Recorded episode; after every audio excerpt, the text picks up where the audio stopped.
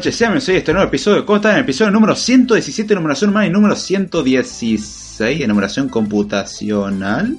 Bueno, en realidad está la segunda parte del episodio número 116 en numeración computacional, o como figura la numeración en los podcasts en general, el episodio número 116. El episodio del día de hoy en realidad es una continuación del podcast que se había hecho el otro día y de hecho está, eh, se está transmitiendo en este momento fuera del horario estándar, es decir, no es el lunes a las 11 de la noche, ya que quería concretar con este tema. Sé que es un tema que es un poco pesado y no muy interesante para aquel desarrollador, el cual solamente quiere desarrollar su aplicación y nada más, pero que quiera profundizar un poco más y realmente entender por qué las cosas funcionan como funcionan y tiene un poco de eso llamado curiosidad.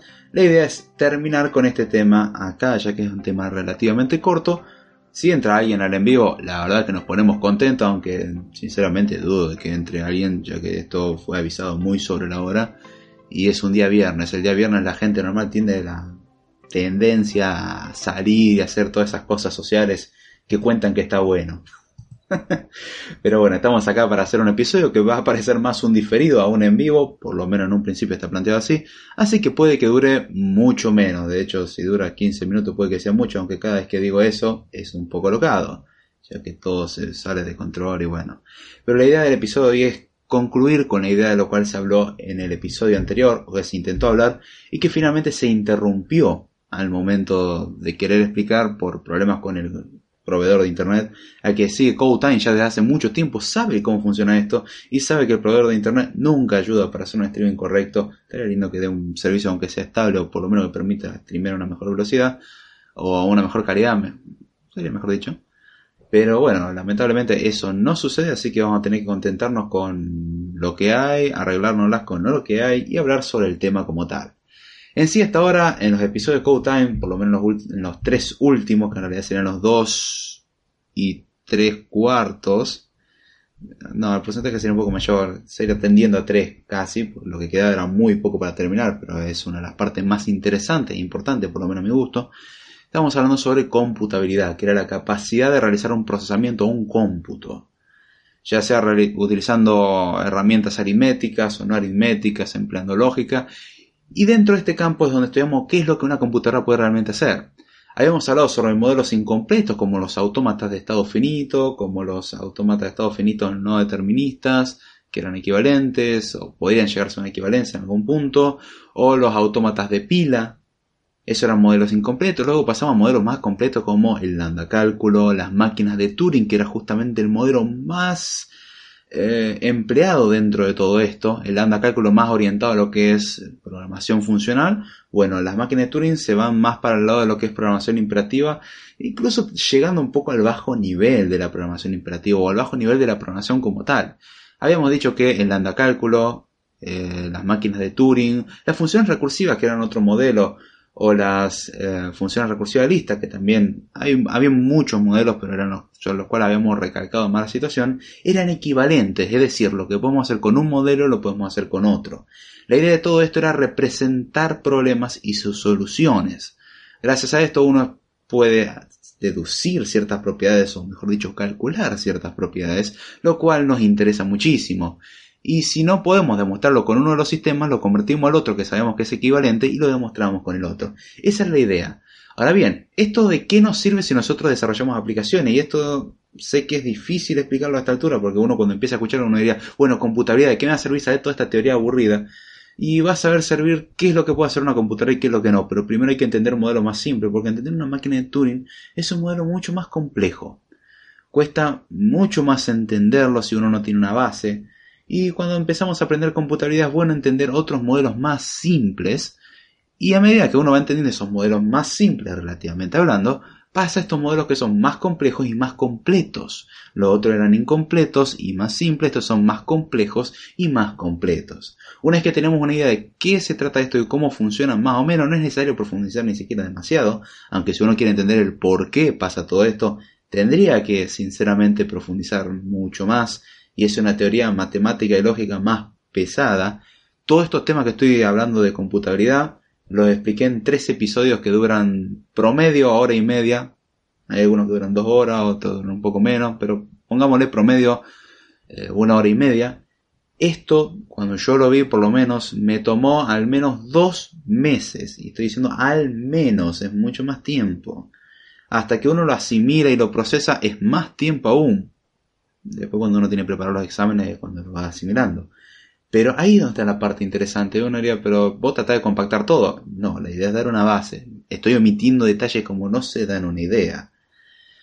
¿Cuál es el chiste de esto? ¿Para qué me sirve entender todo esto? Porque me parece que vos me estás queriendo chamullar, me estás queriendo decir cosas, y no, la verdad es que no. La computabilidad es muy útil para saber qué problemas no podemos resolver, o si existe algún problema que una computadora no puede resolver. Una conclusión a la cual se llegó en el episodio anterior, debido a una demostración existente de esto, es que existen infinitos problemas que no son computables. Es decir, podemos encontrar infinitos problemas que una computadora no puede resolver. Y no tiene nada que ver con el mal chiste que digo siempre de por qué ella no te ama o cosas así, sino que está más bien centrado en, la cardinalidad, es en el estudio de la cardinalidad y justamente para aprender todo esto primero tuvimos que aprender cardinalidad, lo cual completa entre la cardinalidad y aprender todos los eh, sistemas de computabilidad, bueno, nos tomó cuatro meses aprenderlo y dentro de todo fue rápido. Eh, se podría aprender mucho más, definitivamente. Es una teoría, como ya digo, extremadamente pesada si uno empieza a profundizar. Uno puede empezar a profundizar y encontrarse y empaparse con la cantidad de material que hay al respecto. Y el, pesado o el peso que tiene ese conocimiento, porque no es algo sencillo de digerir la mayoría de las personas no es capaz de resolver una ecuación a pesar, o piensa que no puede resolver una ecuación, a pesar de que internamente la resuelven todo el tiempo. La mayoría de las personas piensan que no pueden estudiar física a pesar de que están haciendo cálculo de física todo el tiempo, de forma inconsciente. Cuando le damos un nombre, ahí es cuando la gente se asusta. Pero en realidad lo hacen todo el tiempo. Obviamente, dentro de toda esta teoría, ya sea matemática, física, lógico, lo que sea, hay todo un estudio y demostraciones y propiedades, lo cual implica esa cosa desagradable que es intentar probar y aprender mucho más y profundizar, lo cual ahí sí, la mayoría de la gente no está capacitada, no porque no sea capaz de realizar ese tipo de cálculos, sino por el simple hecho de que no tienen los conocimientos base para avanzar ni la intención de aprenderlo uno se sorprendería de la cantidad de cosas que puede aprender más que nada hoy en día con el acceso a la información que se tiene y se pierde tiempo haciendo cualquier otra cosa. Obviamente cada uno es libre de perder su tiempo con lo que quiera, pero si se sorprendiera con todo lo que uno puede aprender. Y más que nada es un sesgo que se pone uno mismo a decir no, yo no puedo aprender esto, es una limitación hacia uno mismo. Está el viejo dicho que dice que el peor enemigo de una persona es ella misma. Y sí, es uno de los peores enemigos. Por ejemplo, decir, no, no puedo, no tengo la capacidad, es una de las formas de limitarse a uno mismo. Ahora bien, esta teoría computacional que podría parecer aburrida, y a priori lo es, pero una vez que uno empieza a profundizar se da cuenta de cosas que te explotan la cabeza. Por ejemplo, cuando estudias cardinalidad, aprendes sobre las propiedades del infinito, lo cual es eh, bastante interesante o loco decir que yo a algo le puedo sacar un montón de cosas, infinitas cosas y puede seguir siendo infinito. Eh, es algo que no, no cabe en la cabeza de alguien. Si yo a algo le saco un elemento, tiene que ser más chico. Si yo en una bolsa tengo tres cosas, saco una, tengo dos, tengo menos que antes. Siempre que saco algo tengo que tener menos luego de sacar. Y cuando tratamos con infinito es no necesariamente. Uno puede terminar sacando tanto que se convierte en algo finito, definitivamente pero también de los infinitos podemos sacar infinitos y siguen siendo infinitos. Incluso vimos que habían infinitos que eran iguales, como por ejemplo el infinito de los números naturales, o el infinito de los números enteros, o el infinito de los números pares, de los impares o equivalencias. Mientras tanto hay infinitos más grandes, con otra cardinalidad, que tenemos por ejemplo el infinito de los reales, o también conocido como parte de enteros. Y así podemos hacer parte de los reales y tendríamos un nivel de infinitud más grande todavía y ahí sería un infinito más grande. Y parte de parte de los reales y parte de parte de parte y así. Hay que no saber lo que es parte parte es, es, el conjunto de todos los subconjuntos posibles de un conjunto. También conocido en inglés como superset y puede sonar muy loco pero básicamente si yo tengo tres elementos o vamos a hacerlo con dos para que sea más fácil de ver tengo un conjunto con dos elementos que pensémoslo como una bolsa que tiene dos cosas el conjunto de partes es el conjunto, es decir, la bolsa, que contiene todas las subbolsas posibles. ¿Cómo sería esto? Bueno, una bolsa vacía, que no tenga nada, una bolsa que tenga el primer elemento, una bolsa que tenga el segundo elemento o una bolsa que tenga los dos elementos. Tenemos cuatro cosas. es lo mismo que decir tenemos 2 elevado a la 2 que la cantidad de elementos que tenemos. Si tenemos tres cosas, bueno, el conjunto de partes tiene 2 elevado a la 3, que es 8. Si tenemos cuatro cosas, tenemos 2 elevado a la 4, que es 16. Y así podemos seguir, son potencias de 2. Todo esto viene en análisis de, de combinatoria. Eh, la cuenta es bastante sencilla, sencilla perdón. Pero mm, ahí donde está esto. Tenemos propiedades como que hay infinitos más grandes que otro y a infinito le podemos sacar infinito. Es toda una teoría loca y entretenidísima. Es, es muy descabellado el, el pensar en todo esto. Y ahí es donde está lo interesante, es como, es muy antiintuitivo. Ahí está la gracia. Si es intuitivo, es como, bueno, puedo predecir su comportamiento. Ahora si es antiintuitivo, te tenés que romper un poco la cabeza. Y ahí está la parte interesante de decir, no, pará, yo creo que debe ser así. Después hacer la cuenta decís, no, no es así, de hecho. Es como lo exponencial. Lo exponencial es antiintuitivo. Lo lineal es intuitivo. Si agrego una cosa, crece una, agrego dos cosas, crece dos, agrego tres cosas, crece tres, es lineal el comportamiento. Ahora, si agrego una cosa, crece una, agrego dos cosas, no sé, crece cuatro. Agrego tres cosas, crece ocho. Agrego cuatro cosas, crece dieciséis. Empezamos a notar un comportamiento y agrego diez cosas y vemos que se nos fue a 1024. Y decimos, eh, eh, eh, más diez cosas, ¿cómo que se fue a 1024? Bueno, son potencias de dos. Entonces, así como podemos ir viendo, es un crecimiento exponencial y es muy antiintuitivo.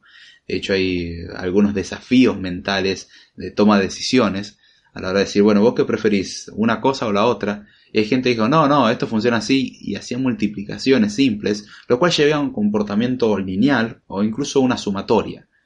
Lo cual no era así y era mucho peor y era un comportamiento exponencial, lo cual llevaba algo totalmente loco y decía, no, no, no puede ser. Y lo intentaron calcular manualmente y ya llegó a un nivel en que dijeron, eh, creo que me fui un poquitito de más, o sea, hice hasta 16 y, se y me volví loco y vos me pediste que llegue hasta 64. ¿Qué clase de locura es esta?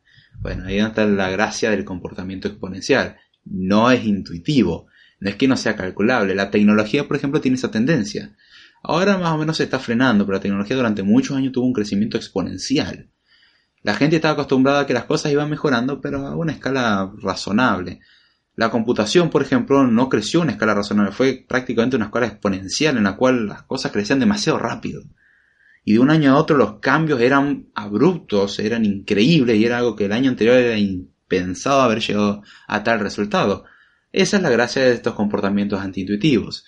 Y bueno, juntando toda esta teoría interesante de cardinalidad con todos los modelos, habíamos llegado después a la conclusión de que teníamos una cantidad infinita de problemas que podíamos resolver con computaciones, o sea que eran computables, y teníamos una cantidad infinita, mucho más grande, de problemas no computables, o mejor dicho, de problemas. Y si a este infinito mucho más grande le quitamos este otro infinito, nos seguía quedando un infinito mucho más grande que eran de problemas no computables. Entonces uno llegaba a la conclusión de, bueno, si tenemos infinitos problemas, infinitos más problemas que no podemos resolver, de los que no de los que, perdón, infinitos más problemas que no podemos resolver a los que podemos resolver,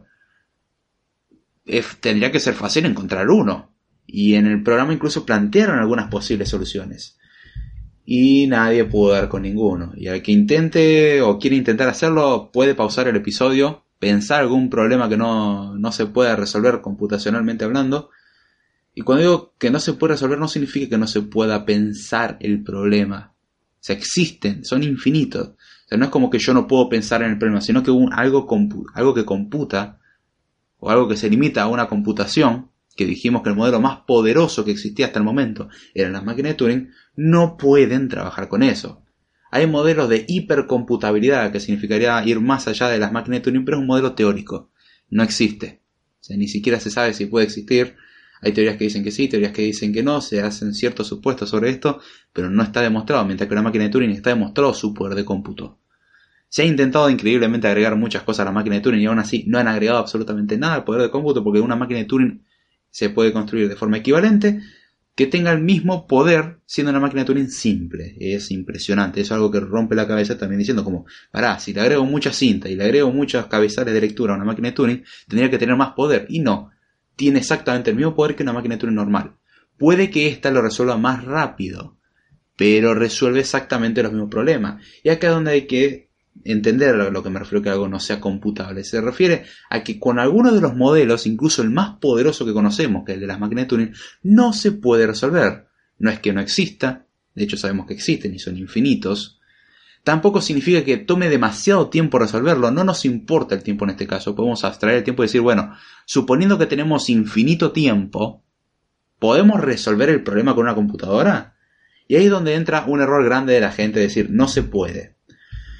Por ejemplo, a la hora de decir rompieron una contraseña, esto lo dije en el episodio anterior, trato de hacer una recapitulación para conectar las cosas, pero la gente tiene la mala costumbre de decir rompieron la contraseña, rompieron el cifrado, y es cierto, hay algoritmos que son vulnerables, es cierto, pero los algoritmos de seguridad que se usan normalmente no son vulnerables. Lo que rompieron fue la seguridad en base a otra cosa, por ejemplo, saltarse la seguridad.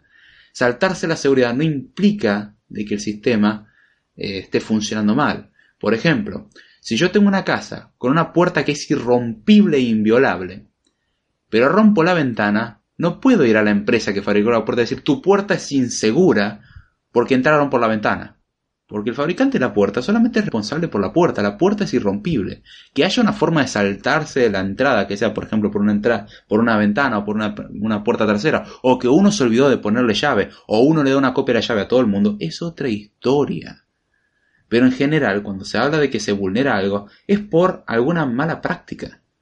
Porque las contraseñas fueron expuestas, porque secuestraron una contraseña, y porque una contraseña en algún lugar tiene que estar para poder ser usada. Entonces, o usar patrones recurrentes, usar contraseñas simples de adivinar, o simplemente fuerza bruta. A ver, vamos a saludar. Acá se hizo presente alguien en el chat. Saludamos a Ignacio Caldós que dice: Hola, hola. Hey Ignacio, ¿cómo va? ¿Todo bien, che?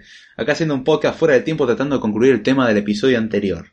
Todavía tenés tiempo de huir porque vamos a hablar sobre un tema horrendo que es el problema de la parada. Pero bueno. Todo bien, che. Un gusto tenerte por acá. Gracias por pasar. Espero que disfrute lo que escucho, lo que no escucho, lo que sea. ah. Pero estaba diciendo sobre los sistemas de cifrado. Se habla que se rompe el sistema de cifrado. Y ahí es donde entra la cuestión. ¿Se puede adivinar una contraseña? Sí. ¿Cómo? Bueno, robándosela al propietario, que el propietario no la dé, que el propietario sea un idiota y no la almacene correctamente, o averiguando por fuerza bruta. Hay formas relativamente óptimas de hacerlo y es ingeniería social y depender de que la persona puso una contraseña con algún patrón deducible. Por ejemplo, 1, 2, 3, 4, 5, o su nombre, su nombre, su apellido, el nombre de su pareja, el nombre de su mascota, su fecha de cumpleaños y cosas así. Ahora, si ponemos una contraseña aleatoria, o sea, escribiendo cualquier cosa en el teclado, después anotando eso, y utilizando ese patrón como contraseña y combinándolo con números, letras y otros caracteres especiales, el deducir esa contraseña requiere fuerza bruta, lo cual en el peor de los casos puede tomar miles o millones de años. Y uno diría, ay, pero con el poder de cómputo se tendría que poder hacer más rápido. Supongamos también de que este sistema no tiene la precaución de impedir que una persona que intentó acceder más de 10 veces restrinja el acceso. Es decir, si yo en 15 segundos veo que quiere entrar 10 veces una persona con una contraseña equivocada, es medio raro. Y si en 5 segundos quiere entrar 15 veces, 5 segundos, no tiene tiempo de escribir siquiera una contraseña en 5 segundos. Entonces probablemente alguien está queriendo vulnerar. Entonces es simplemente sentido común de que el sistema bloquee. Pasa en las cuentas de banco y es razonable que suceda porque si no, lo, si no sucediera así, una persona podría ir a un cajero y empezar a poner la contraseña. Las, en el caso de Argentina son cuatro dígitos, el PIN de cuatro dígitos, y para el bonito PIN de cuatro dígitos, bueno, ahora agregaron otros, otros pasos intermedios que tener una contraseña aparte para las extracciones, pero con el PIN de cuatro dígitos tenemos 10.000 posibilidades. O sea, tenemos 10.000 casos posibles. Es alguien con mucha paciencia, una tarjeta que la mete y empieza a probar 10.000 veces y no se le bloquea nunca. No tiene sentido, porque en algún lugar le va a pegar. ¿Puede que sea la primera? Sí. Tuvo un golpe de suerte atroz. Puede pasar a la primera. O puede que no lo descubra hasta la última. O sea, puede que haya sido 0000 y la persona empezaba a contar del 1. Entonces 0001, 0002, 0003 y así seguía. Entonces, es, cierto que es cuestión de suerte, pero hay que considerar siempre el peor de los casos. En este caso, tomaría mucho tiempo y a pesar del poder de cómputo, cada dígito que agreguemos agrega un grado de complejidad increíblemente atroz. De hecho, puedo después hacer un video más o menos calculando cuántas posibilidades existen y considerando de que un sistema le toma cierto tiempo el probar algo, no es tan rápido. Y si tiene mecanismos también de respaldo, como el decir, a ver, trataste de ingresar 53 veces, voy, a, voy a restringir el acceso a esta cuenta o a este recurso, porque alguien está tratando de vulnerarlo, considero que se vulnera y solamente el propietario va a poder acceder, y bueno, ¿Qué querés que te diga? Con eso ya complicamos la existencia. Entonces, ¿es posible? Sí, en un tiempo no razonable. O sea, nadie va a estar mil años tratando de descubrir o adivinar cuál era una contraseña, para cuando dentro de mil años ni siquiera sabemos lo que va a pasar. Y probablemente esa persona esté muerta. Y no nos interese ya lo que hay dentro de eso. O sea, tenemos otras preocupaciones como que nosotros también que queríamos averiguar, no vamos a morir. Es como decirle, bueno, a mi bis, bis, bis, bis, bis, bis, o a mi tatara, tatara, tatara, tatara nieto, le dejo en el testamento de que se fije si la computadora terminó de computar. O le voy dejando a toda mi generación hasta que eventualmente para que abra una cuenta que probablemente no existió para esa altura por el hecho de que el banco cerró hacía muchos años antes. Eh, no tiene sentido. Entonces, se puede sí, pero no en un tiempo razonable. Y algo que nos interesaría a nosotros saber, por ejemplo, un problema interesante es saber si un programa se queda trabado porque no va a terminar nunca o un programa se queda procesando un tiempo largo, más largo de lo que esperábamos, y en realidad eventualmente nos va a dar un resultado. Ese es un problema interesante y uno diría, ¿para qué está dando toda esta introducción rara, David? La respuesta es simple. Eso es un recurso importante que se utilizó para el problema de la parada o el hatching problem. A ver, Ignacio dice, ¿empezó hace mucho? A ver, hace 23 minutos. Pero no te perdiste de mucho. De hecho, si te quedaste hasta el final del episodio anterior, eh, en el episodio anterior había llegado más lejos de lo que estoy hablando ahora. Estoy dando toda una recapitulación porque la cuestión es que el episodio anterior se cortó. Entonces, como se cortó, quiero seguirla ahora para concluir con esta demostración que me parece hermosa, sinceramente. Es algo simple, requiere un poquitito de imaginación, pero es muy interesante. Si podemos imaginar esta cosa, significa que tenemos buena mente para muchas otras cosas más. Si no podemos imaginar esto, hay que empezar a ejercitar un poco la imaginación. No, no es que uno no sirva para nada. Pero bueno, espero haber respondido a tu pregunta. Bastante concisa, pero al grano fue la respuesta. Ahora bien, ¿En qué consiste el halting problem? Halting problem fue el planteo que hizo Alan Turing, uno de los grandes de la ciencia de la computación, a pesar de que hoy en día se lo recuerda por películas que no creo que hagan honor a todo lo que hizo, se centran en otros hechos de su vida, cosas por las que fue perseguido. Yo personalmente aprecio más sus logros, cuales no solamente fueron durante la Segunda Guerra Mundial, sino que sembraron las bases de la ciencia de la computación y de la teoría de la computabilidad que tenemos hoy en día. De hecho, gracias a esto, muchas cosas funcionan hoy. Entonces, para que diga, esta teoría es inútil, no, esta teoría es la que sustenta la computación hoy en día. Y gracias a esto tenemos computadoras, en parte. Gracias a esto y muchas otras cosas más pero es uno de los pilares de la computación. Y si no tenemos esto, olvídese de su querido JavaScript, su querido Python, su querido C, su querido Java, su querido lenguaje de programación, su querido Swift, su querido iPhone, su querido todo. Porque todo tiene un origen y en este caso es sobre la base de la computación. En tiempos en donde no existían siquiera las computadoras como las conocemos hoy en día. O sea, no, no existían ni siquiera los modelos básicos de computadora totalmente arcaicos. era un modelo más bien lógico. Y de hecho la máquina de Turing, repito por la duda para que no sepa, es un concepto abstracto. No existe una máquina de Turing. Si usted es capaz de inventar una cinta infinita, avíseme, ya le digo, repartimos 60% para usted, 40% para mí. Yo le hago todos los trámites, todo lo que usted quiera y le garantizo fama y fortuna por el resto de su vida. Hagamos la distribución 60-40, me parece bien, usted gana más que yo y, somos felices.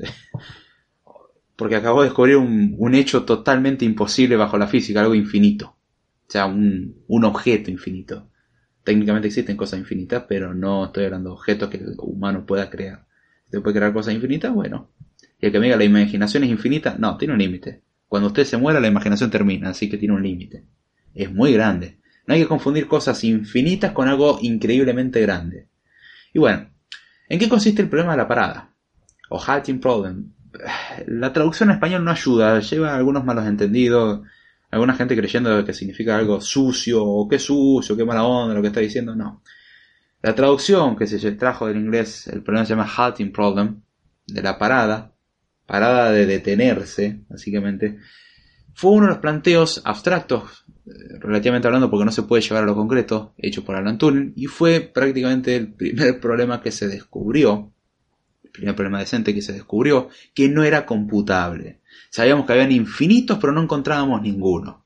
Repito, al que no me crea, intente pensar en alguno y vea si una computadora puede resolverlo, no importa el tiempo, ignora el tiempo, puede resolverlo eventualmente. Entonces, si puede resolver eventualmente, no importa si es en un millón de años, si es en un tiempo que yo en 100 mil millones de años, no importa. Significa que se puede. Es increíblemente ineficiente, pero se puede. Entonces, teniendo esto en cuenta, ¿qué plantea el halting problem? Bueno, el halting problem plantea la inexistencia o plantea en sí un problema que se quiere resolver y no tiene solución de forma computacional. ¿Y cuál es el problema? Bueno, el problema es muy simple. Dada una máquina de Turing, que dijimos que era equivalente a funciones recursivas, al lambda cálculo, funciones recursivas de lista y un montón de modelos existentes, se ha dado una máquina de Turing y una entrada para la máquina de Turing, porque la máquina de Turing toma una entrada, su cinta inicial, ¿se puede saber si esa máquina va a terminar? O sea, una máquina que diga, bueno, toma, yo te doy la máquina, o sea, te doy el procesador o te doy el programa que va a correr y te doy la entrada del programa y vos decime si el programa va a terminar o no. La conclusión del halting problem es justamente de que no. No existe tal programa, no existe tal máquina que pueda hacer eso. No importa el poder de procesamiento que tengamos, no importa nada de lo que tengamos, es imposible de forma computacional. ¿Por qué? Porque recordemos que la cota superior de la computación es básicamente la máquina de Turing, es decir, lo más poderoso existente y todo su equivalente es la máquina de Turing.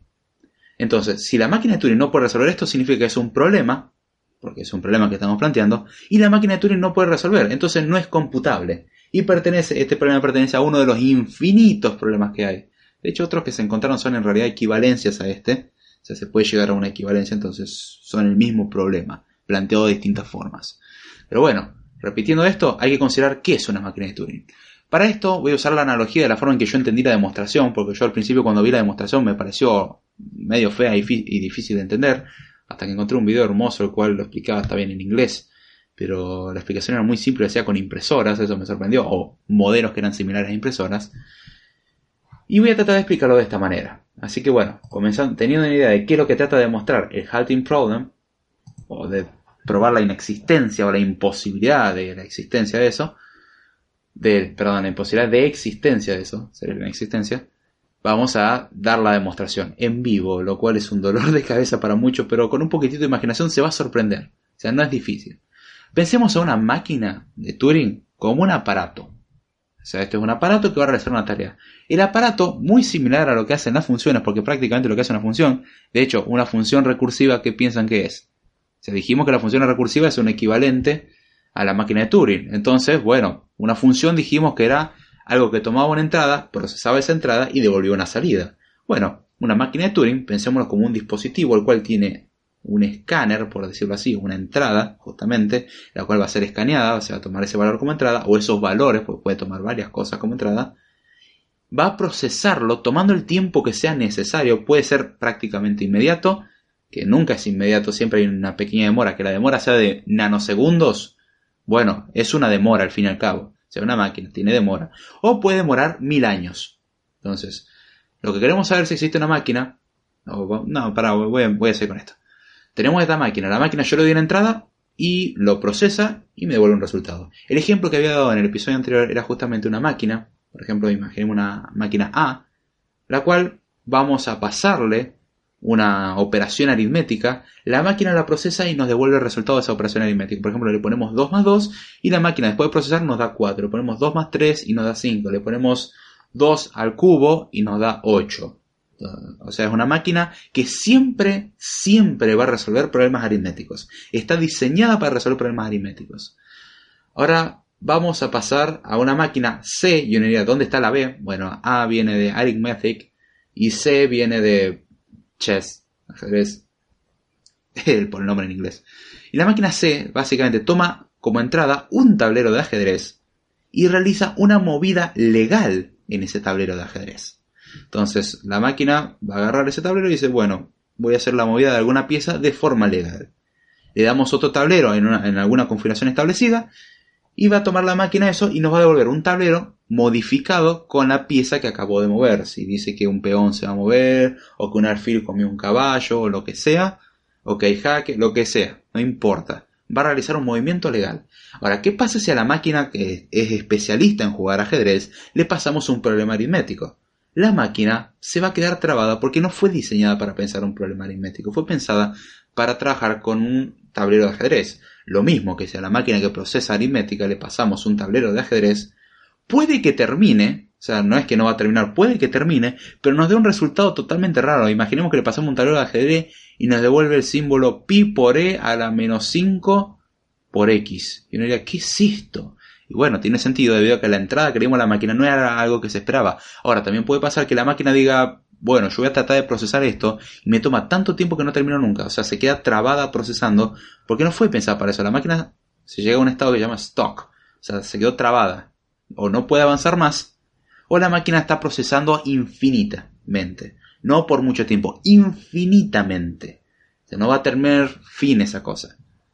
Sabemos que la máquina de Turing tiene una cinta infinita, por eso decimos que es abstracta, no existe algo infinito, pero para el modelo matemático y lógico funciona. Tiene una cinta infinita, entonces puede trabajar con algo de, tamaño infinito. El problema es que el tiempo que va a tomar esto infinito pues no va a terminar nunca. Porque la entrada que le pasamos no era la que esperaba. Entonces el hatching problem plantea una máquina, suponiendo que existe una máquina, la cual si nosotros le damos una máquina y su entrada, es decir, por ejemplo, la máquina que procesa eh, expresiones aritméticas y le pasamos una, expresión aritmética, o sea, le pasamos las dos cosas, la máquina va a procesar y en un tiempo razonable nos va a decir, bien, esta máquina va a terminar. ¿Por qué? Porque la máquina va a procesar cosas aritméticas, le pasamos aritmético, sé que va a terminar. No te voy a decir el resultado porque no lo sé, no lo procesé. Yo sé que con los planos, porque lo que se le pasa en realidad no es una máquina, se le pasa el plano de una máquina. Y una entrada posible para esa máquina me dice si esa máquina, construyendo esa máquina y dándole esa entrada, va a terminar o no. Si ponemos el plano de la máquina de ajedrez y le ponemos la entrada de un tablero de ajedrez, va a decirnos sí, la máquina va a terminar. Ahora, si le pasamos, por ejemplo, la máquina aritmética y un tablero de ajedrez, nos va a decir, lo siento, esta máquina no va a terminar. O sea, esta máquina no va a terminar, ¿por qué? Porque le pasamos algo que está mal. O sea, en algún punto está mal, no nos dice que está mal, pero nos dice que, bueno, si vos me das esta máquina y vos le das esa entrada, la máquina no va a terminar. A esta máquina mágica lo vamos a llamar H por el hecho de halting, halting problem, la halting machine, la máquina que detecta cuando un programa puede terminar o no. Y lo hace rápido. O sea, esta máquina nosotros le damos el plano de, una, de otra máquina, puede ser ella misma. Le damos el plano de una máquina y le damos la entrada posible para esa máquina y en base a eso, internamente como que construiría esa máquina en base al plano y le pasaría esa entrada y se fija si puede terminar o no. Y yo diría, pará, eso toma infinito tiempo. Dije, más o menos haría eso, no es lo que hace eso. Pero suponemos de que esa máquina existe. ¿Cómo funciona eso? No sabemos y dijimos que era imposible, entonces obviamente no podemos saber cómo funciona. Pero con esto tenemos las bases para poder trabajar. Vamos a definir esta máquina, la cual le damos un plano y una entrada para el plano de esa máquina. Es decir, si construyéramos esa máquina que está en el plano y le pasamos una entrada, bueno, esta entrada le pasaríamos a esta otra máquina. Y nos dice si puede terminar o no va a terminar. O sea, esta máquina mágica y sería hermoso que existiera, uno le podría dar un programa y una entrada y diría si el programa termina o el programa no termina. Ahora, si dice el programa termina y le damos a correr y demora más de 5 minutos y no termina y no termina, no significa no terminar. La máquina ya nos garantizó que iba a terminar. Nada más que va a tomar mucho tiempo, puede pasar. O sea, puede que pase un millón de años. Pero queremos al menos saber si va a terminar o no. Pues la verdad que no está bueno estar esperando, esperamos mil años para después en algún momento cansarnos y dejarlo porque decimos, no, creo que esto no va a terminar más, o capaz si le dejamos 5 segundos más, la máquina terminaba. O sea, después de mil años y 5 segundos la máquina iba a terminar. Pero nosotros la desconectamos justo 5 segundos antes que terminara. ¡Ay! Se perdieron mil años y 5 segundos de tiempo de procesamiento. Esa es la idea, ahorrarse ese dolor de cabeza. Mínimo saber si termina o no. De ahí en más, ¿cuánto tiempo va a tomar? No lo sabemos. Esa parte no nos interesa. Nos interesa saber si va a poder resolverse o no el problema o mejor dicho, si la máquina va a resolver el problema, o se va a quedar trabada para toda la eternidad. Esa es la idea de la halting machine, esta hermosa máquina que suponemos existente. Y justamente la demostración de esto supone la existencia, o sea, supongamos que esta máquina existe y vamos a llegar a una contradicción. Esto se llama demostración por el absurdo, es decir, si nosotros suponemos algo y en base a otras cosas que sabemos que son verdad, con esta, con esta suposición llegamos a algo que es contradictorio, significa que algo salió mal. Pero todo lo que nos basamos fue verdad, salvo la suposición. Entonces significa que la suposición es falsa. Supusimos algo que estaba mal. Entonces vale exactamente lo contrario a la suposición. Es una modalidad de demostración que es muy, muy curiosa e interesante. Ahora bien, ¿cómo hacemos para que esta, para demostrar este teorema? Para esto vamos a crear dos máquinas madre para, para, ya me, me, creaste la máquina A, me creaste la máquina C, me creaste la máquina de Halting Problem o la máquina H, otras dos máquinas me querés crear. La A y la C eran simplemente una demostración, o sea, para que vean cómo funcionan. Olvídense de ellas, o sea, era para saber cómo funciona una máquina. Ahora tenemos solamente la máquina H, la cual toma dos entradas, una un plano y otra una entrada posible para la máquina que está dentro de ese plano. Y esta máquina nos da como respuesta termina o no termina. Ahora bien, vamos a crear dos máquinas más. Si queremos llamarla con letra, por ejemplo, a la primera máquina la podemos llamar D, de, duplicator, o duplicador. Es una máquina que duplica. Estas sí ya tienen nombre que las iniciales corresponden con el nombre en español incluso, la máquina duplicadora. ¿En qué consiste una máquina duplicadora? Bueno, yo te doy una entrada, no importa lo que sea, vos me vas a dar dos salidas, es decir, tiene dos salidas, como si fuese una bandeja con una entrada y dos salidas. Y mira, ¿para qué me sirve una, impresora con una bandeja de entrada y dos salidas? Eso es raro. Eso es imposible físicamente. Bueno, no es imposible, pero sí sería algo muy raro de ver. ¿Para qué quiero una bandeja que, una impresora que tenga una bandeja de entrada por la que entre el papel, pero tiene dos de salida? ¿Dónde saca el papel esta cosa? ¿O corta el papel a la mitad? ¿Qué es lo que hace? No nos importa. Estamos creando una máquina que, como su nombre indica, duplica la entrada. Es decir, si vos me pasas una expresión aritmética, voy a volver esa expresión aritmética duplicada. Es una fotocopiadora, básicamente. Se devuelve una y la otra. Se da dos copias, básicamente, siempre. Si le pasamos un tablero de ajedrez, me da dos copias. Si le pasamos un plano, nos duplica el plano. O sea, nos da dos salidas. Y ahora vamos a encajar las máquinas de una forma adecuada. Vamos a definir también otra máquina más, llamada la máquina de negación.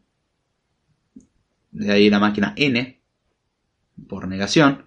Y la máquina de negación recibe un mensaje el cual dice está trabado o no está trabado y en base a eso procesa. O sería termina o no termina. Si recibe el mensaje termina como entrada, la máquina esta se va a quedar procesando hasta el infinito, o sea, se queda trabada. Si le pasamos como entrada no termina, la máquina devuelve una carita contenta. Es así de simple. O sea, es un negador, justamente. Si vos me, si vos me das como entrada que no termina, la máquina va a terminar. Y si me decís, me das como entrada, termina, la máquina no va a terminar nunca. Sabemos que no va a terminar nunca. Básicamente esta máquina puede representar a un adolescente renegado, el cual es rebelde y no quiere hacer caso a nadie porque yo no hago caso a nadie. Si vos decís anda para allá, va para el otro lado. Bueno, la máquina de negación hace eso. Si vos decís termina, la máquina no va a terminar. Si decís no termina, la máquina termina. Eh, uno diría, ¿para qué sirve esta máquina? Es una inutilidad, de hecho, porque no quiero que algo no termine. Si me dice que algo va a terminar, ¿por qué quiero que no termine? Bueno, es necesario para este teorema. Ahora bien, dijimos que tenemos tres máquinas. La máquina de duplicar, la máquina mágica del halting problem, es decir, esta máquina que suponemos que existe, que puede saber si un problema termina o no, y la máquina negación. ¿Y qué es lo que vamos a hacer? Bueno, como son máquinas, podemos construir una máquina mucho más grande. Y esta máquina mucho más grande va a juntar estas tres máquinas más pequeñas. ¿Y qué es lo que va a hacer esta máquina? Esta máquina vamos a llamarla X. Creamos una máquina X, es una máquina súper poderosa. No nos importa muy bien para qué fue creada, pero nos va a dar un resultado sumamente interesante. La máquina X tiene una entrada y una salida. La máquina X toma una entrada, le pasa esa entrada al duplicador. El duplicador va a dar justamente, va a duplicar las cosas y esas cosas duplicadas se la pasa a la máquina del halting problem, es decir, esta máquina mágica, la máquina H, la cual es capaz de decir si un problema va a terminar o no. Y finalmente, el resultado de esta máquina va a decir termina o no termina, y eso lo vamos a conectar a la máquina negación. Y esa va a ser la salida. Entonces, entra algo, lo duplicamos, lo pasamos por la máquina H, el resultado lo llevamos a la máquina de negación y lo que dé como resultado esa máquina de negación va a ser la salida de esta super máquina X. Y yo diría, che, para no te está yendo un poco de mambo, yo le recomiendo al que pueda dibuje lo que estoy diciendo, dibuje las máquinas como caja con una entrada y una salida y lo van a entender perfectamente. Piensen que las cajas están conectadas por tubos, funciona perfectamente.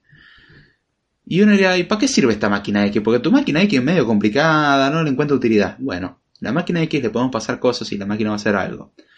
Algo muy curioso que podríamos hacer con la máquina X, por ejemplo, como no sabemos para qué sirve, podremos intentar pasarle el plano de la misma máquina X. Es decir, yo a la máquina X le doy el plano de sí misma. Le doy el plano que dice, bueno, vos adentro tenés la máquina duplicar, la del halting y la de la negación.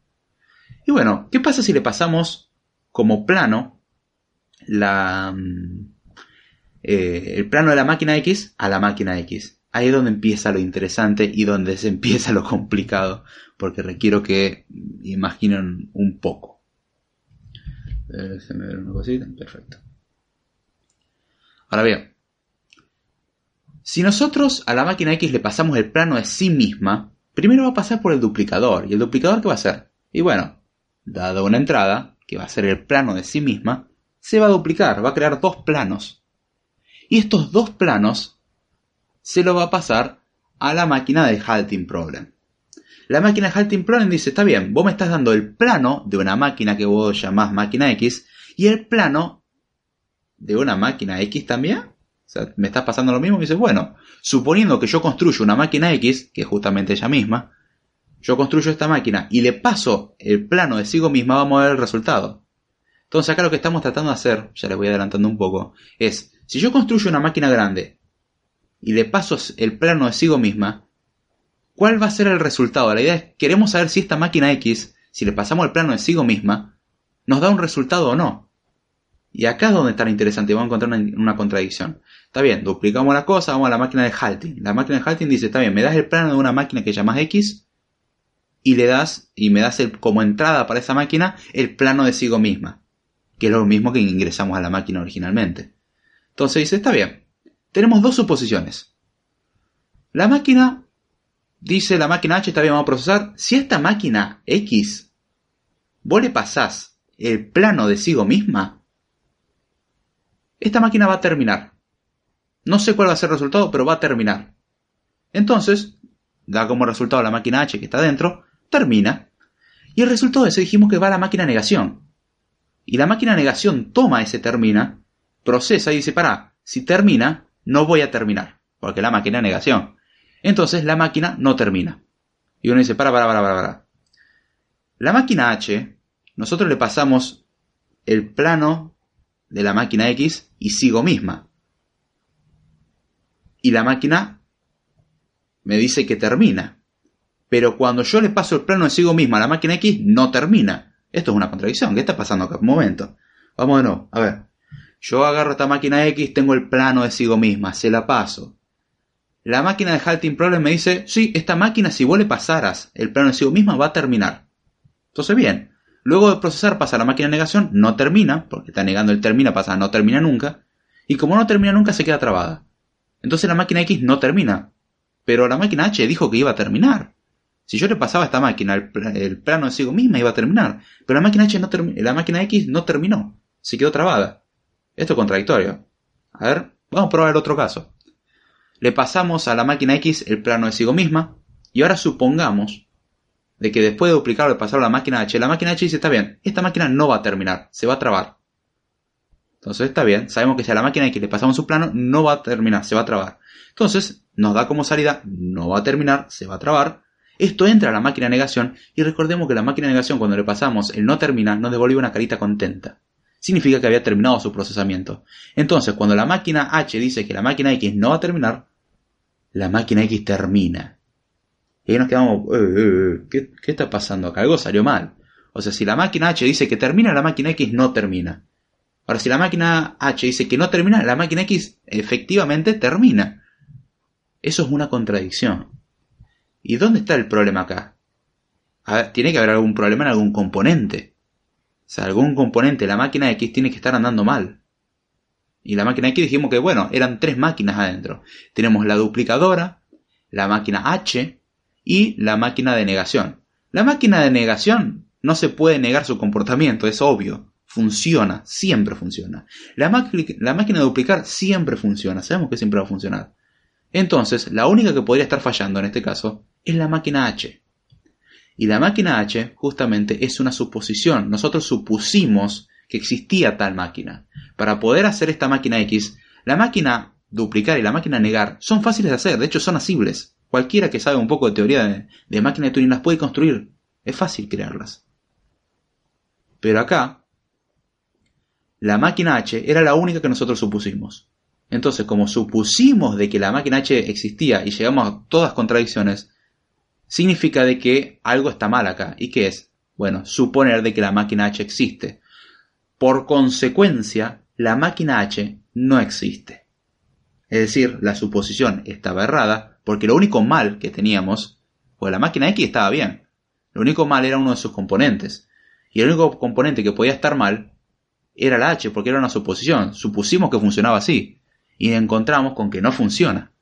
Entonces, como no funciona, significa que la máquina H en realidad no existía. Supusimos mal, supusimos que la máquina existía y ahí llegamos a la conclusión de que, bueno, entonces la máquina H no existe. Y ahí acabamos de encontrar un problema que no es computable.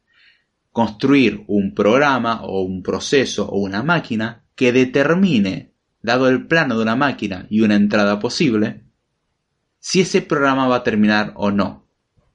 Ese es un problema que no podemos resolverlo de forma computacional. Entiendo que esta demostración es pesada, es pesada. Ahora, si uno la dibuja es una estupidez. Se va probando caso por caso y se da cuenta como, ah, che, esto, es simple.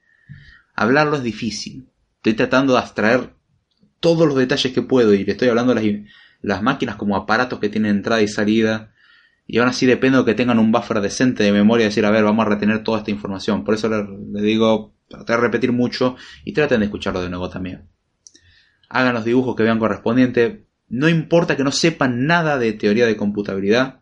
O sea, tienen que saber que una máquina es algo que toma una entrada una salida, puede terminar o no. Hagan justamente todo lo que les voy diciendo paso por paso. Hagan los dibujos. Tomen la máquina, la máquina duplicar, que básicamente hace, genera el mismo resultado que recibió comentada por duplicado. La máquina negar, saben que si le decimos que sí, no, hace no, y si le decimos que no, hace sí, o sea, hace exactamente lo contrario. Y la máquina H no nos importa cómo funciona, suponemos de que funciona. Y uno diría entonces, pero eso no tiene nada que ver, eso significa nomás que la máquina H no puede resolver ese caso en particular, pero el resto de los casos funciona. Y no, porque la suposición que hicimos nosotros es que existe una máquina H que resuelve todos los problemas. Y ahí es donde está el problema. Suponer de que existe tal máquina, no existe tal máquina. Es una contradicción puede existir una máquina que detecte algunos problemas. O sea, yo te doy algún programa, su plano y su salida y vos me decís si termina o no, pero lo puede hacer con algunos, no con todos. Entonces, si la máquina en un momento se queda, te dice, sí, eh, va terminado, te puede decir, no sé, porque justamente, al no ser todos, tenemos una tercera posibilidad. Va a terminar, no va a terminar o no sé. Entonces, si tenemos un no sé, tenemos un resultado que no nos interesa. Nosotros queríamos resolver el problema de no me importa el problema que me des. Dame el problema, dame una entrada y yo te digo si termina. No te doy el resultado, te digo si termina, nada más. Te digo si lo vas a poder resolver. Si no lo vas a poder resolver, listo. O mejor dicho, si lo vas a poder resolver en algún momento eventualmente. No se va a quedar trabado, por ejemplo, en este caso, la máquina H, si le pasáramos el tablero de ajedrez y una expresión aritmética, eh, perdón, la máquina que resuelve tableros de ajedrez y una expresión aritmética, la máquina diría no termina no toma tiempo infinito directamente, no termina, no se queda trabada. Es el beneficio que nos da. Entonces estamos llegando a un caso en que, bien, acabamos de descubrir un problema que no podemos resolver. Hay otros problemas, son similares. O son un tanto diferentes, pero se puede llegar a encontrar una equivalencia. Y ahí es donde está lo interesante. Encontramos un problema que no podemos resolver. Este es un teorema que parece muy loco, muy difícil. No es difícil. De hecho, es fascinante ver que esto funcione. Y ahí llegamos a una conclusión. No existe tal máquina. Y así como esta, existen infinitos problemas que no tienen solución. Y eso es fascinante. Dibújenlo y traten de romperse la cabeza un poco. O sea, no estén todo el día viendo memes, les recomiendo. No digo, no supongo de que la gente que escucha esto esté todo el día viendo memes, pero hay que le da flojera todo el tema de computabilidad y la parte teórica. Tengo, doy gracias a Dios, tengo la fortuna, el honor de poder conocer a gente que le gusta la teoría. Y eso la verdad que es algo que hoy en día escasea. Hay gente que, no, yo quiero programar rápido, total así salen bien las cosas rápido. Y hacen desastres. El aprender teoría no lo hace exento a uno a cometer errores. El aprender teoría no lo exenta a uno de hacer algo mal. Pero aprender teoría muchas veces te guía a la hora de hacer ciertas cosas en la práctica. Toda teoría necesita su grado de práctica y toda práctica necesita su grado de teoría. Hay que encontrar un equilibrio. Pero hay muchas cosas que sin teoría no se llegan y eso hoy en día es algo que hoy en día se está perdiendo y por eso siempre remarco la importancia. ¿Significa que la práctica no tiene utilidad? No, de hecho la práctica es extremadamente útil e incluso es muy, muy necesaria. Pero si no tenemos una teoría base sobre la cual sustentarnos, es un problema. Porque una vez que descubrimos todo un montón de propiedades, y, con esto en el proceso vamos aprendiendo a abstraer, por ejemplo, todo esto que estuve dando explicación del halting problem, hay una demostración mucho más formal y pesada. Esta es una abstracción de la demostración del halting problem, pero es básicamente la esencia del halting problem. Y es bastante simple, relativamente hablando es bastante simple. Y es muy poderoso. Y si uno es capaz de hacer justamente esta simplificación en la cabeza, significa que entendió muchas cosas. Eso significa que uno sabe abstraer y la abstracción ayuda a programar mejor. Así que el que diga, ay, yo quiero programar mejor, bueno, empieza a aprender matemática y lógica y todos esos conceptos. Va a evitar un montón de errores. Aprender sistemas de tipos y cómo funcionan evita un montón de errores. Los, los lenguajes tipados eliminan una gran cantidad de errores que los lenguajes no tipados o de tipado dinámico no pueden solucionar por el hecho de que uno nunca está seguro de qué tipo tienen las cosas. Mientras tanto, en algo tipado, a pesar de que es molesto por el tipo de todo, cuando te acostumbras, te das cuenta de que, a momento, yo sé que esto me devuelve un string y yo necesito un entero, algo hice mal. Directamente esto no va, ni siquiera va a correr. O sea, el compilador da un error. Ni siquiera hay veces que llega al grado de compilador. El, el mismo entorno de desarrollo dice, che, esto yo no lo voy a poder compilar si en algún momento me pedí que lo compile. Algo no está bien. Entonces uno se fija, claro, yo estoy tratando de mandar un mensaje, pero yo le estoy dando un número, como número. No puede mandar un mensaje haciendo un número. ¿Puedo mandarle un texto que tenga un número? Sí, pero no le puedo mandar un número. O sea, toma cuatro. Manda cuatro. Yo te puedo decir, manda el texto que tiene el número 4. Eso sí, y no es lo mismo que 4. Para JavaScript es lo mismo. Y eso es un problema porque muchas veces, al no tener el tipado establecido, un tipado estático, tenés la desventaja de que no sabes de qué tipo es algo y podés tener comportamientos inesperados. Eso es feo. De, luego de tener que pasártela debugueando a ver dónde está el error y el por qué me está dando este string. Si yo le paso un número, yo te paso un número, ¿por qué me das un string? ¿Qué sentido tiene esto? Y claro, los sistemas de tipo te previenen eso porque las funciones están bien definidas y listo.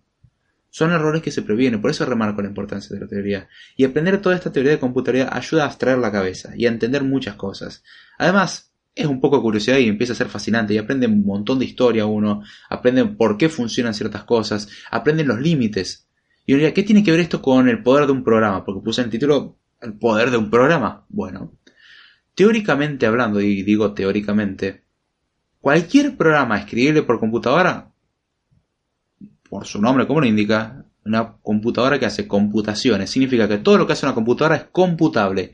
¿Y qué dijimos? Bueno, las máquinas de Turing eran el modelo más completo y complejo de computabilidad hasta el momento.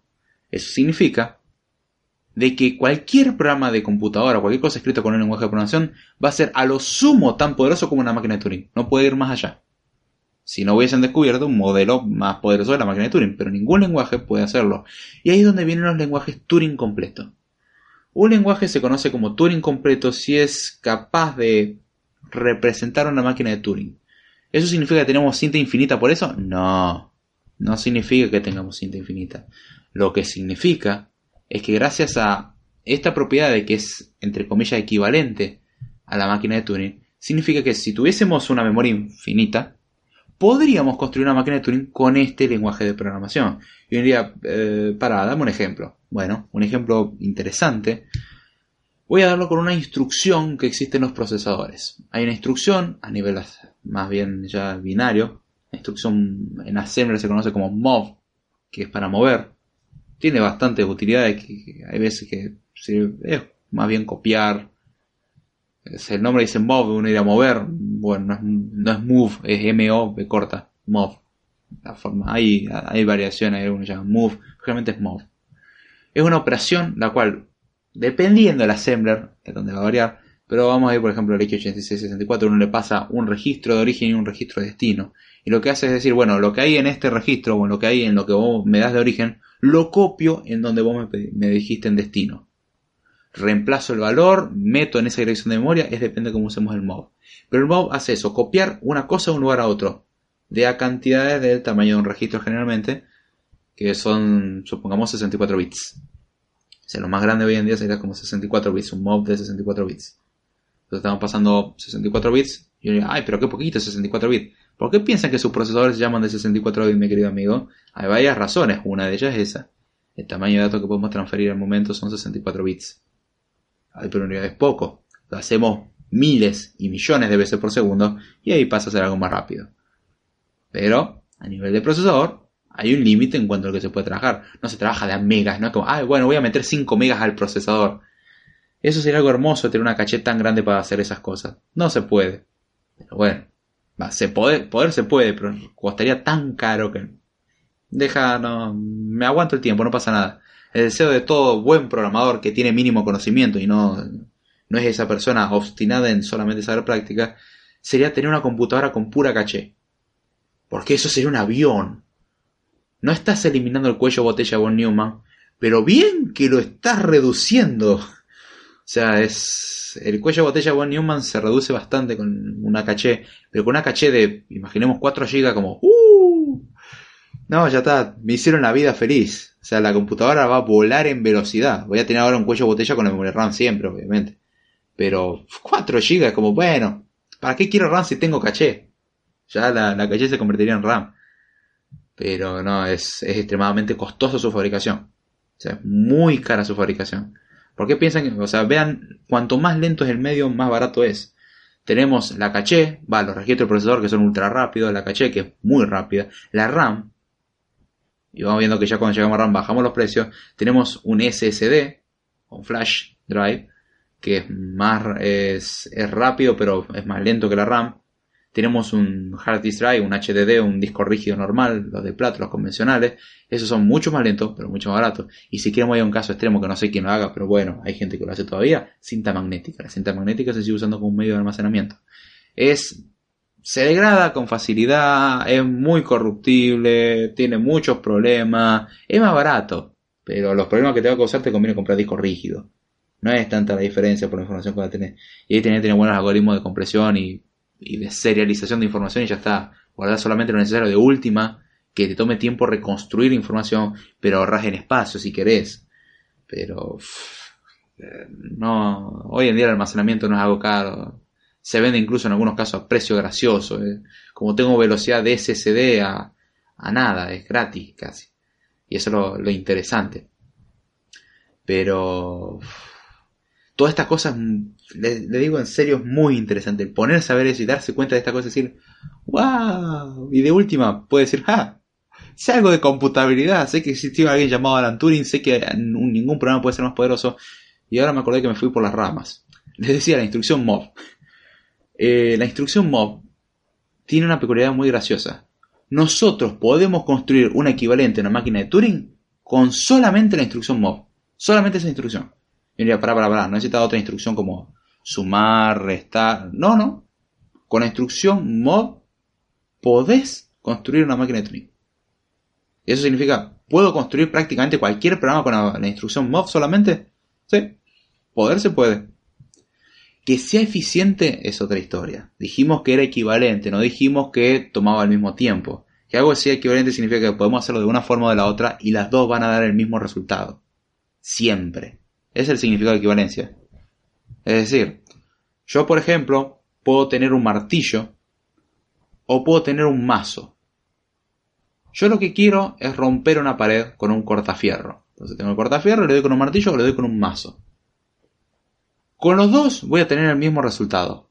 Pero con el mazo, muy probablemente voy a terminarlo más rápido. O puedo aplicar mucho más fuerza tiene mucho más peso, es mucho más interesante lo que puedo hacer con un mazo que con un martillo. Ahora, los dos son equivalentes en esa tarea, hacen la misma tarea, pero uno es mucho más eficiente que el otro. Acá estamos concentrándonos en la posibilidad, no en el tiempo. Eso es lo que tiene la computabilidad. La computabilidad en muchos aspectos se olvida del tiempo que te toma hacer algo. Esa rama de la ciencia de la computación es más bien en la rama del análisis de complejidad, que tenemos un episodio más atrás en Code hablando sobre esto. Creo que podría haber hecho un episodio solamente hablando sobre el problema de la parada porque vamos una hora o un minuto. Yo dije que iba a durar 15 minutos. Qué iluso yo. Pero la instrucción MOV, aunque cueste creer decir, para, ¿cómo con una sola instrucción que sirve solamente para copiar, puedo construir una máquina de tuning? Sí, se puede. Hay, una, hay un paper muy bonito. A ver si lo puedo encontrar. Eh, MOV Turing Complete. MOV is Turing Complete. La Universidad de Cambridge. MOV is Turing Complete está hecho por Stephen Dolan Está escrito en el Computer Laboratory University of Cambridge. Y si quieren contactarse con este querido muchacho es stephen.dolan at o arroba cl.cam.ac.uk. Ya con esto podrán deducir de que es de la Universidad de Cambridge y que es de la parte académica y que está en el Reino Unido. y la tesis, la tesis, la, el paper tiene cuatro páginas nada más. Son cuatro páginas de un, de un paper explicando cómo modela una máquina de Turing, en este caso, cómo modela la abstracción de máquina de Turing y cómo representa las distintas operaciones mediante la instrucción móvil. Lo hace simplemente con MOV sumando y restando cosas, cosas que son válidas, pero con la instrucción MOV solamente. Y eso es increíble, poder hacer tal cosa. Son cuatro páginas. No lo he llegado a leer todo, medio pesado. Ah, y lo hace con la, instrucción MOV, para que quiera saber, como aclaración, arquitectura x86 de RISC. Eh, a ver, on these are all addressing numbers same instruction. However, even on RISC machine, this is still single instruction. For instance, for PowerPC, bla bla bla. Acá empieza a explicar la diferencia entre las distintas arquitecturas. Vamos a leer el abstract. It's well known that an instruction set is baroque, overcomplicated, and redundantly redundant. we should just have much stuff, it, uh, not fluff. Because of demonstrating that it's a reminder incomplete when reduced at just one instruction. Bien, redujo justamente el X86 a una sola instrucción. Suponiendo que lo reducimos a una sola instrucción, ¿podemos construir lo mismo? Y sí, la respuesta es sí. The instruction we choose is mov. La instrucción que elegimos es mov, which can both load and store, la cual puede cargar o almacenar. We use no, eh, no unusual addressing modes, significa no usa um, modos raros de, de, de direccionamiento. Self-modifying code, código automodificado, o runtime code generation o generación de código en tiempo de ejecución. Using just this instruction, usando solamente esta instrucción, and a single unconditional branch at the end of the program to make non-termination possible, we demonstrate how an arbitrary Turing machine can be simulated. Claro, están simulando una máquina de Turing. Agregan, a ver, usando esta instrucción y una instrucción una rama no condicional, o sea, no usa condicionales, no usa ifs ni saltos, que sería el equivalente al if a nivel de assembler, para demostrar eh, end of program make eh, non-termination, o sea, para considerar el caso de que la máquina no termine nunca, o sea, que se quede para siempre, el caso infinito sería. Pero la idea es demostrar la equivalencia y se pudo demostrar que con solamente una instrucción de x86 se llegó a la a, que sí, que es Turing completo. Y algo interesante saber que un lenguaje es Turing completo es que si yo tengo un lenguaje Turing completo y otro lenguaje Turing completo, técnicamente puedo hacer exactamente lo mismo.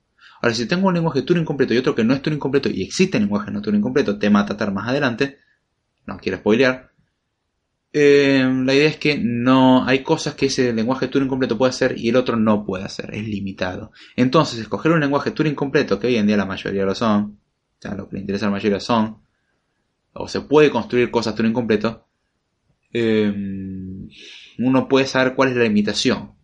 Entonces, puede llegar a lo sumo al caso de una máquina de Turing, y eso es algo muy interesante. Y así podemos empezar a profundizar y profundizar y profundizar. Pero bueno, básicamente en eso consistía el episodio de hoy.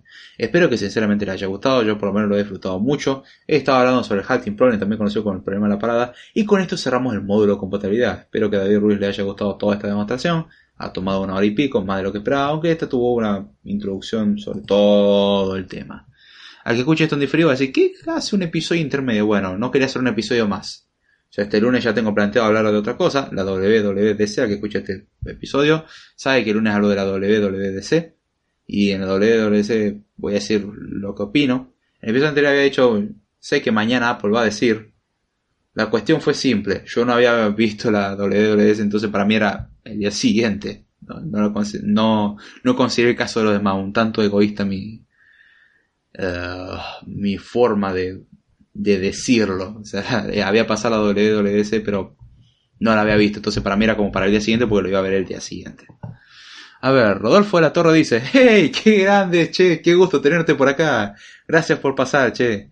Dice, después de un buen tiempo coincido eh, en un en vivo. Felicidades David por esta serie de episodios que se me han hecho muy interesantes. En serio, para, para, para, para, por favor. Necesito que me seas sincero. ¿El tema de computabilidad te pareció interesante? ¿O algún otro tema? Aclárame por favor, pues necesito... es para una tarea, es urgente. Necesito saberlo. Nada más, no es para vanagloriarme ni nada, pero quiero saber si el tema te interesó o no. sí, tuve salto ahí bien de locura. Ah, voy a cerrar este paper. Dice, claro que sí. ¡Wow! No puedo creerlo, a alguien le gustó computabilidad, no. no lo puedo creer. Ay, quiero llorar. Pensé que no le iba a interesar a nadie, sinceramente. ya le interesó a uno. Listo, gané. Gracias, Rodolfo Che, gracias por, por todo el apoyo al, al proyecto y me alegra que te haya gustado. Sinceramente, tengo que admitir que es un tema pesado, es muy pesado. Pero también cuando uno empieza a entenderlo, que obviamente como la mayoría de las cosas, cuando uno lo empieza a entender, se vuelve un tema interesante. Y sinceramente, no, todo lo que uno puede profundizar dentro del campo de computabilidad se queda como, wow, esto es tan antiintuitivo, esto es tan fuera de lo que estoy acostumbrado. Pero es interesante decir, ah, todo funciona así. Y podés reducirlo todo a una máquina de turno y decir, ya entiendo el por qué las cosas funcionan así. Y cómo, en el peor de los casos, puedo llevarlo a eso y el por qué el tiempo no nos importa si trabajamos en computabilidad. También si mezclamos computabilidad con un poco de complejidad, ahí sí. Ahí sí nos importa el tiempo. Pero mientras tanto no nos interesa el tiempo. Entonces ahí, curioso que se llame Code y no nos interesa el tiempo. Pero bueno, la teoría de la computabilidad no le importa el tiempo, sino que se pueda. Y la verdad que tengo que decir que para mí cuando lo entendí, al principio era como, ah, esto es horrible. Ahora cuando lo entendí dije, esto es increíble, es fascinante. Recomiendo al que no le haya gustado el tema lo revea, intente buscar documentación al respecto, eh, lea libros, busque Wikipedia, busque donde sea, trate de dibujar lo que digo que dibuje, o se haga la imagen mental. Si usted tiene buena imaginación, el problema de la parada lo puede entender sin siquiera hacer un dibujo. Si no tiene tanta imaginación o no se lo grafica, bueno, intente hacer un dibujo para hacerse a la idea. Eh, es fácil de graficar, con un gráfico se demuestra mucho más simple. Pero si puede resolverlo mentalmente, implica que usted tiene un nivel de abstracción interesante y puede imaginar cosas. Si no, es cuestión de práctica. Eso se ejercita. No es algo con lo que se nace y es el talento natural. Hay gente que le sale mucho más fácil que el otro de, desde siempre, sí. Hay gente que, como hay gente que es muy talentosa en la música y hay otros que le cuesta mucho. No significa que uno no pueda tocar un instrumento. Solamente significa que vos vas a tener que estudiar 10 veces más. La otra persona no tiene como más facilidad. Esa es la cuestión de la cultura actual de, ay, no, es muy difícil, mejor no lo hago. Si es demasiado difícil, no se hace. No, hay que forzarse. Son lindos los desafíos y uno aprende mucho. Pero gracias por el comentario, Rodolfo, y me alegra que hayas podido caer en vivo. Ya más o menos vamos terminando igual. Hoy es día, a pesar de que es viernes fuera de, horario, y mañana, aunque usted no lo crea, pero ¿cómo te voy a levantar temprano un sábado? No, el sábado también me tengo que levantar temprano. Tengo que hacer un montón de cosas mañana, de hecho. Aprovechar porque el domingo está todo cerrado, porque obviamente es domingo. Pero todo esto, la verdad, es sinceramente interesante. Profundicen. Ya se habrán dado cuenta que el tema terminó, ¿no? Pero bueno, con esto damos cierre al término, al término, al tema de computabilidad. Es es, muy lindo. Ya el lunes hablamos de la WWDC, ya aclaré el, el, malentendido que se puede generar por el último episodio, pensando que no lo había visto, no, el tema que para esa altura no lo había visto. Entonces se cumplió en parte mi previsión de Machine Learning, no tanto como esperaba, tengo que admitir. Pero no voy a spoilear mucho porque es cuestión del lunes hacer un análisis de cada cosa que presentar o dar mi opinión, comentar cuáles son los nuevos recursos más o menos que aparecieron. Es más un podcast de opinión y un poco de divulgar qué fue lo que pasó. Me gustó o no, descúbralo el lunes. Tiene cosas buenas y cosas me y cosas malas también. Y también voy a comentar en lo que he estado probando en todo este tiempo, mientras tanto. Así que bien, espero que hayan disfrutado de este podcast. Y ya vamos con la sección de cierre, donde ya las cosas empiezan a atender al random. No, hoy no va a haber random time, no hay, no hay quórum, no hay suficiente cuota para que haya un random time. Hace tiempo que no hago random time.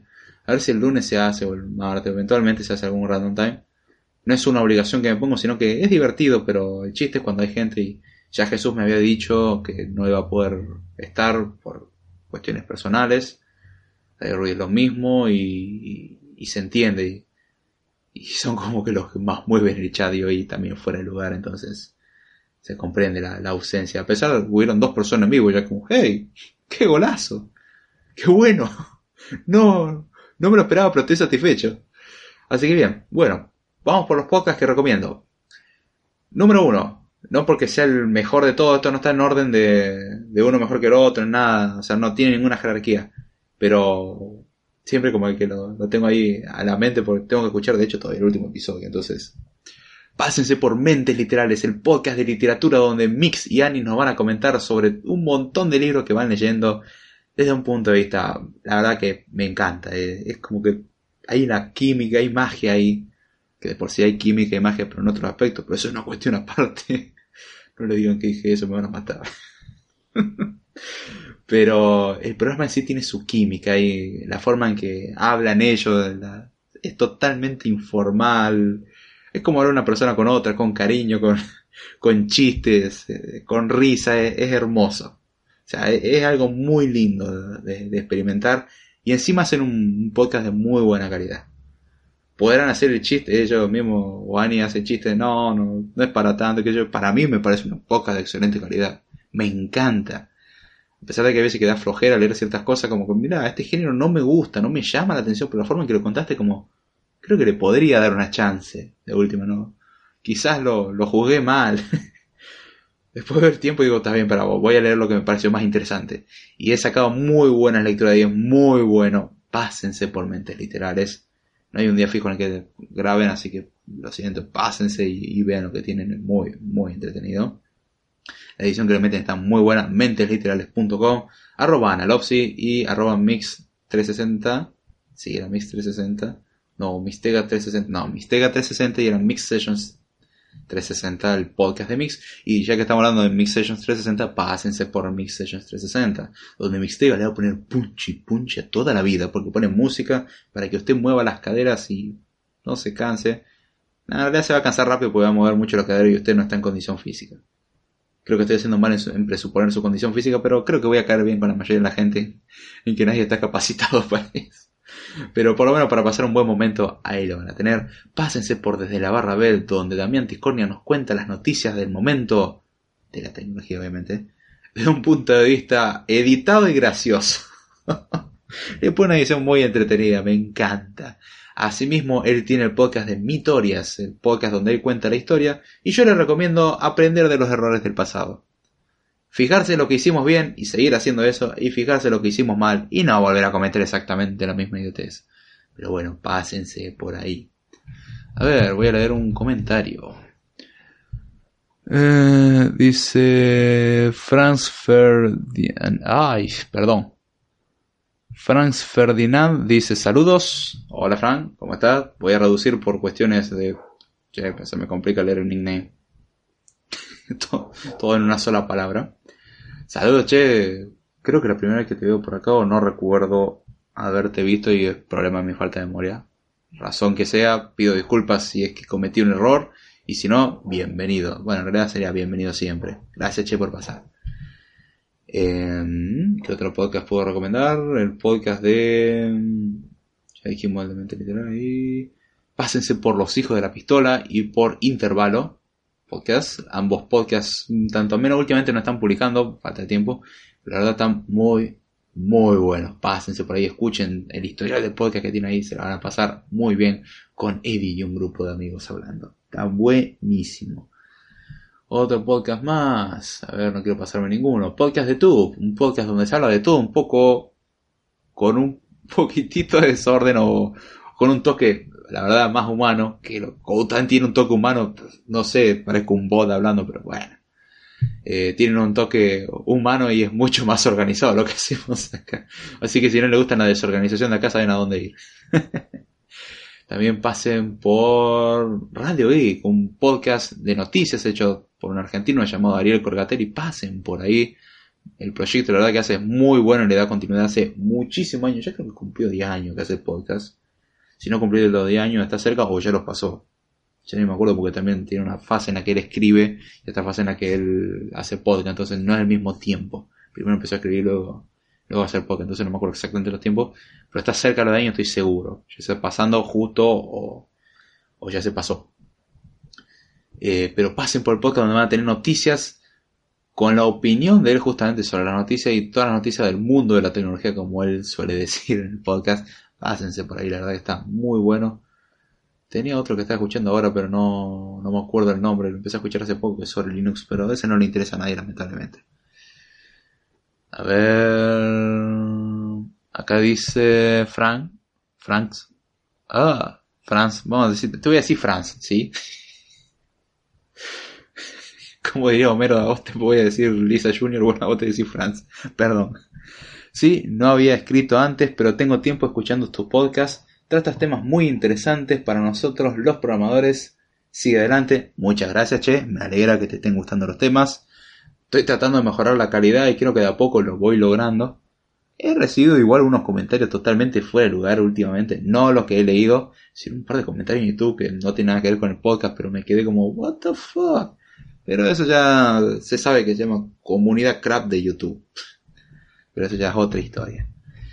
Y a ver, tratando de recordar que no me, se me esté pasando nada y se me estaba pasando algo importante. Sinceramente se me estaba pasando algo, importante. Pásense por el Revoltijo de Vero y pídanle que haga más podcast, por favor. Revoltijo de Vero, un podcast donde Vero nos cuenta sobre su vida, o como ella lo describe, su revoltijo. Un podcast, la verdad, muy entretenido y, y es muy interesante. Me gusta mucho el punto de vista que tiene de las cosas. Es como, ah, quiero saber lo que piensa. Hace más podcast, por favor, Vero.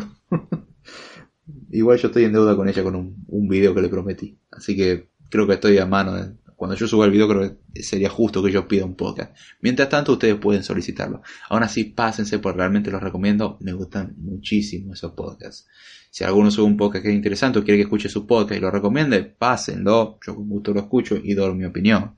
Con mucho gusto. No soy el ser de los podcasts que puede juzgar. No, soy un ser humano normal, pero disfruto de escuchar podcasts. Y si usted tiene un podcast que puede llegarme a interesar o considera que quiere saber qué es lo que pienso o alguna cuestión a mejorar, con mucho gusto. A mí en su tiempo me han ayudado justamente con eso mismo y se aprecia cuando alguien lo hace, sinceramente. Estando uno de ese lado, se aprecia realmente el uno poder hacer un podcast y obtener la ayuda.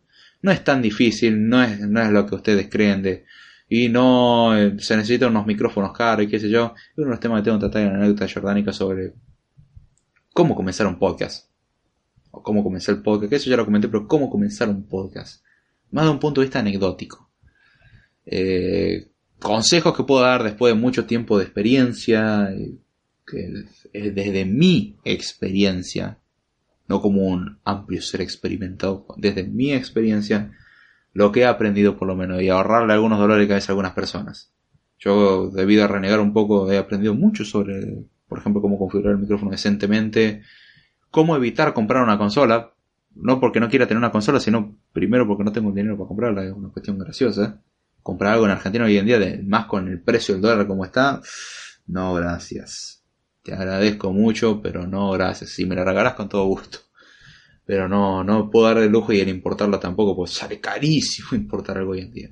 Entonces no, no vale la pena. Y me lo he arreglado sin consola hasta el momento. No es perfecto el producto y lo voy aprendiendo a mejorar en vivo, lo cual es más difícil que con una consola. Pero vas aprendiendo mucho y quiero hacer un podcast sobre eso. Pero cuando tenga tiempo y la gente está dispuesta a entrar. O sea, probablemente un miércoles o algo así. Cuando tengo eso, voy a hacer más anécdotas jordánicas. Tengo dos o tres anécdotas jordánicas ahí en la cola. Y algunos script time que cuando consiga auriculares los voy a grabar. Mientras tanto, espero que hayan disfrutado los temas. Agradezco a las tres personas que se han hecho presentes acá en el chat. Por lo menos creo que son las mismas tres personas que se hicieron presentes en el en vivo. Según esta estadística graciosa, entraron tres personas por lo menos en el en vivo. Y la verdad que se agradece muchísimo, siendo que estamos totalmente fuera de horario, fuera de día, fuera de todo. Y un tema que puede ser pesado, eh, se agradece mucho. Vuelvo a recomendar, aprendan toda la teoría de computabilidad y si quieren contribuir al proyecto hay dos medios, uno es PayPal y otro es Patreon. Sí, puede sonar como, che, qué capitalista que son, no, es un poco de ayuda. Esto es un trabajo, aunque usted no lo crea. me toma el tiempo de un trabajo prácticamente. Eh, pero si quiere, si usted quiere y puede contribuir, puede hacerlo mediante PayPal, es uno de los medios que dejé disponible, y otro mediante Patreon, y ya tenemos un Patreon. Tengo que pensar todavía cómo hacer el ending para incluir el Patreon que estoy pensando en hacer algunas remodelaciones, pero cuando tenga tiempo. Pero lo voy haciendo. Mientras tanto, la mención se hace explícita. De la otra forma se va a hacer probablemente explícita y, y al final. Pero es básicamente agradecemos a David Ruiz por ser el primer Patreon del canal y por apoyar el proyecto. Si ustedes quieren apoyar el proyecto y ayudar que esto siga adelante, si usted tiene la posibilidad, se puede ayudar con desde un dólar al mes mediante Patreon. Y la verdad que ayuda muchísimo. Con un dólar al mes creo que no, no jodemos a nadie. En Argentina son 26 pesos al mes, o en México son creo que 20 pesos al mes. No molesta a nadie y, y ayuda, ayuda mucho a ayudar a, ayuda mucho a ayudar, ayuda mucho a continuar con esto. Y también otra ayuda que se puede hacer es compartir, el dar comentarios, el, el hacer preguntas, abrir la posibilidad ahora de que puedan mandarme preguntas por interno o por comentario si quieren que las responda en un Time Responde o quieren mandarme un audio con una pregunta, un audio con alguna felicitación, un audio a lo que quieran plantear o plantear su opinión sobre algún tema que dije, mientras que sea desde un punto de vista respetuoso, aunque no estén de acuerdo conmigo, yo no tengo problema en ponerlo, lo único que pido es un mínimo punto de respeto en el sentido de no pasársela insultando. Si es eso, no lo voy a poner. Ahora si es una recomendación, una pregunta, lo que sea, y lo quieren hacer en formato audio porque les resulta más cómodo, me lo pueden mandar por correo electrónico, por Telegram, por, eh, por los medios que ustedes quieran. En la descripción siempre están todos los, medios de contacto. Vea cuál se adecua más a lo que usted quiere. Por Twitter también, mandarme un enlace de Google Drive, lo, lo que usted quiera. O sea, cualquier cosa. Si el audio no dice nada malo, yo con mucho gusto lo puedo responder en vivo y todo. Y la verdad que por mí gustoso. Es una retroalimentación y es algo y algo que le da un toque más humano a la situación, porque está interviniendo más gente que solamente yo. Y la idea es no solamente centrarme en mí hablando de un montón de cosas, sino aprender de los demás. Yo he aprendido mucho de la gente del chat. Hay algunas personas que han aprendido de mí en el en vivo, o en el, podcast en sí. Digo algunas porque no puedo suponer que son todas. Si supongo que son todas estaría mintiendo, porque es imposible suponer eso. Si yo puedo suponer que algunas y sé que al menos dos han aprendido. No, para al menos tres o cuatro han aprendido. Sí, ahora con la cuenta ya aprendí unas cuantas. O por lo menos han dicho, che, aprendí sobre esto. Ya con eso ya dijimos que era ganancia. Así que bien, ya sé mucho más. Con esto me despido. Agradezco a Ignacio Galdós. Agradezco a Rodolfo de la Torre. Agradezco a Franz Ferdinand. Perdón por leerlo medio lento, pero no me facilita tener que leer ese nickname. Franz, de cariño. Pero bueno, agradezco a los que se hicieron presentes en el vivo y a los que escuchen esto en diferido.